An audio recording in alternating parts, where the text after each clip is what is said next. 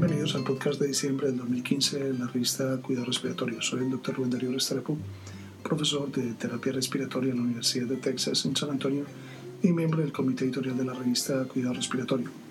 Este podcast llega a ustedes gracias a la colaboración del kinesiólogo licenciado Gustavo Holguín, jefe de kinesiología del Hospital eh, Pediátrico Juan P. Garrahan en Buenos Aires, Argentina, terapista respiratorio certificado y fellow internacional de la Asociación Americana de Cuidado Respiratorio. Igualmente agradecemos a nuestro amigo el kinesiólogo licenciado Rodrigo Adas Mejeria, terapista respiratorio certificado de la Unidad de Paciente Crítico de Pediatría de la Universidad Católica de Chile. Este es el resumen de este mes. El artículo escogido por nuestro editor para este mes es el de Yurechi y, y colegas quienes evaluaron la diferencia entre las tallas documentadas en el registro médico electrónico y las calculadas con base en la longitud del hueso cúbito. Ellos encontraron que para la población estudiada la talla media de los valores de los registros médicos fue similar a la estimada con la longitud cubital. Sin embargo, para algunos de los individuos esta diferencia fue considerable, lo que da grandes diferencias en el cálculo del peso ideal y el volumen corriente en mililitros por kilogramo. Gamlush comenta que los autores no obtuvieron la tan aceptada medida de, pieza a cabeza como fue obtenida en el estudio de Larsnet. Gamlush también cuestiona la estrategia de que una misma talla para todos influya en la selección del volumen corriente. Jiang y colaboradores desarrollaron un modelo animal para evaluar la relación entre la humidificación de la vía aérea y la respuesta inflamatoria en el pulmón inducida por la ventilación mecánica. Conejos fueron asignados en forma aleatoria a seis grupos. Animales del grupo control fueron sacrificados inmediatamente después de anestesia, animales respirando gas seco por 8 horas, animales respirando gas humidificado por 8 horas a 30, 35, 40 y 45 grados Celsius. La patología e inflamación observadas en los animales a 40 grados centígrados fue similar al grupo control, sugiriendo que la humidificación adecuada redujo la respuesta inflamatoria generada por la ventilación mecánica. La implicación de estos resultados en humanos no es tan clara como la notan Tucci y Costa. La temperatura de los conejos es 1 o 2 grados Celsius por encima de los humanos, por lo que los parámetros no pueden ser comparados en forma similar a los humanos. Por lo tanto, permanece por esclarecer si la técnica de humidificación influye en el pronóstico de los pacientes en la UCI. Ambas y colegas exploraron la utilidad de los biomarcadores para el diagnóstico de POC. Ellos encontraron que varios biomarcadores parecen promisorios para confirmar o descartar EPOC. La utilidad de los biomarcadores versus la espirometría y otras medidas requiere obviamente más estudio. En otro estudio, Steven y colaboradores compararon la mejoría en el flujo expiratorio pico con una inhalación máxima y sosteniendo la respiración versus cinco respiraciones normales durante la inhalación del buterol.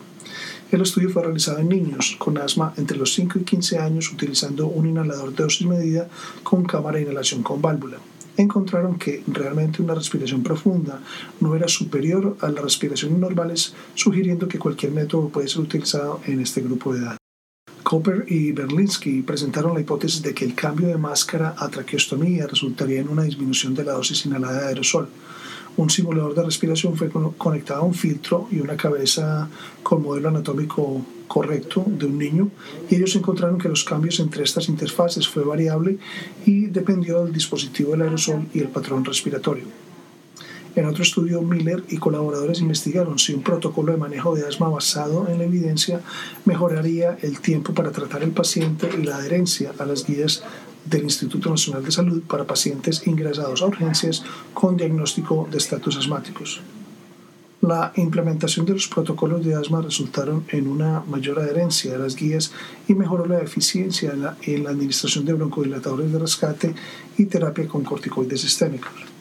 Un protocolo similar debe ser considerado en otros hospitales. El propósito del estudio de Martínez y colegas fue determinar la tolerancia de los pacientes con esclerosis lateral amiotrófica ELA a la ventilación no invasiva con ventilación controlada por volumen. Ellos encontraron que esta estrategia resultó en mayores tasas de tolerancia en estos pacientes. Flujos pico de tos mecánicamente asistidos y la saturación nocturna fueron asociados con la tolerancia de estos pacientes con ELA al modo de ventilación no invasiva. En otro estudio, el objetivo de este, de este proyecto de Silveira y colegas fue de evaluar la falla de CPAP versus ventilación no invasiva en neonatos prematuros. Ellos encontraron que la falla fue significativamente más frecuente cuando el CPAP nasal fue utilizado. En un estudio de laboratorio, Brusasco y colegas compararon el desempeño de tres máscaras oronasales y dos cascos utilizados para aplicar CPAP en tres áreas clínicas diferentes. Ellos encontraron que la salida de flujo, la presión aplicada, la FIO2, el consumo de oxígeno y la habilidad para aumentar un flujo de 70 litros por minuto fue diferente entre los dos tipos de dispositivos. Eh, Chu y colaboradores investigaron los factores de riesgo relacionados con la readmisión a la UCI dentro de los primeros siete días en pacientes mecánicamente ventilados. Los riesgos de admisión incluyeron las características del sujeto, estado de salud y duración de la estadía en la UCI. El estudio de Durmus y colegas trató de determinar la tasa de recaída a fumar y los factores asociados con la recaída misma en sujetos que participaron en un programa para dejar de fumar. La tasa de recaída fue del 51%. Estudios similares anteriores comprueban también que la ingesta de alcohol fue un riesgo para la recaída. Los sujetos recibiendo un tratamiento con fármacos, con reuniones de, reuniones de apoyo frecuente y que evalúan los efectos secundarios pueden aumentar el éxito de dejar el hábito de fumar. El objetivo del estudio de simulación de Yamamoto y colegas fue investigar la diferencia en la FIO2 entregada por una cánula, cánula faringea versus una cánula nasal durante la durante alta y baja ventilación por minuto con ventilación con boca abierta o cerrada. La cánula faríngea provee una FI2 más alta que la cánula nasal al mismo flujo de oxígeno. La respiración con boca abierta fue asociada con una FIO2 más alta que la respiración con boca cerrada cuando 5 litros por minuto de oxígeno fueron administrados vía la cánula nasal faríngea. El patrón respiratorio no afectó el nivel de la FIO2. Yang y colegas investigaron los efectos a largo plazo del CPAP en la calidad del sueño y la presión arterial en sujetos con apnea obstructiva del sueño moderada o severa de acuerdo a la adherencia al CPAP.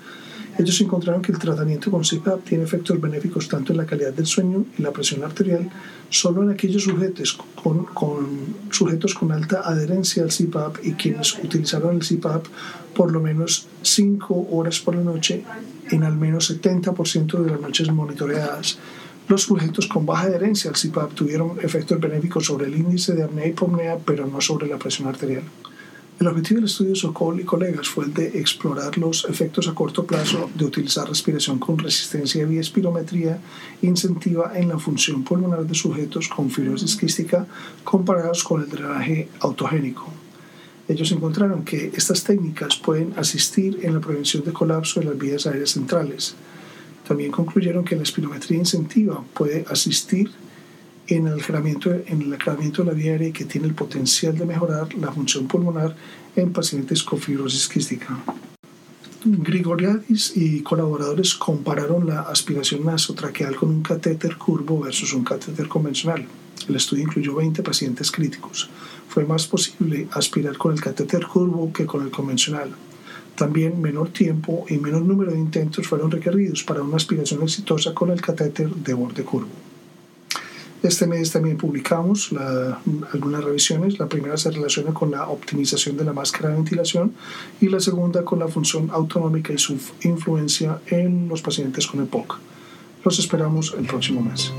Para recibir el contenido tanto de esta edición de la revista como de las pasadas, visite nuestra página web www.rsjournal.com y allí podrá suscribirse para recibir los podcasts de las próximas ediciones.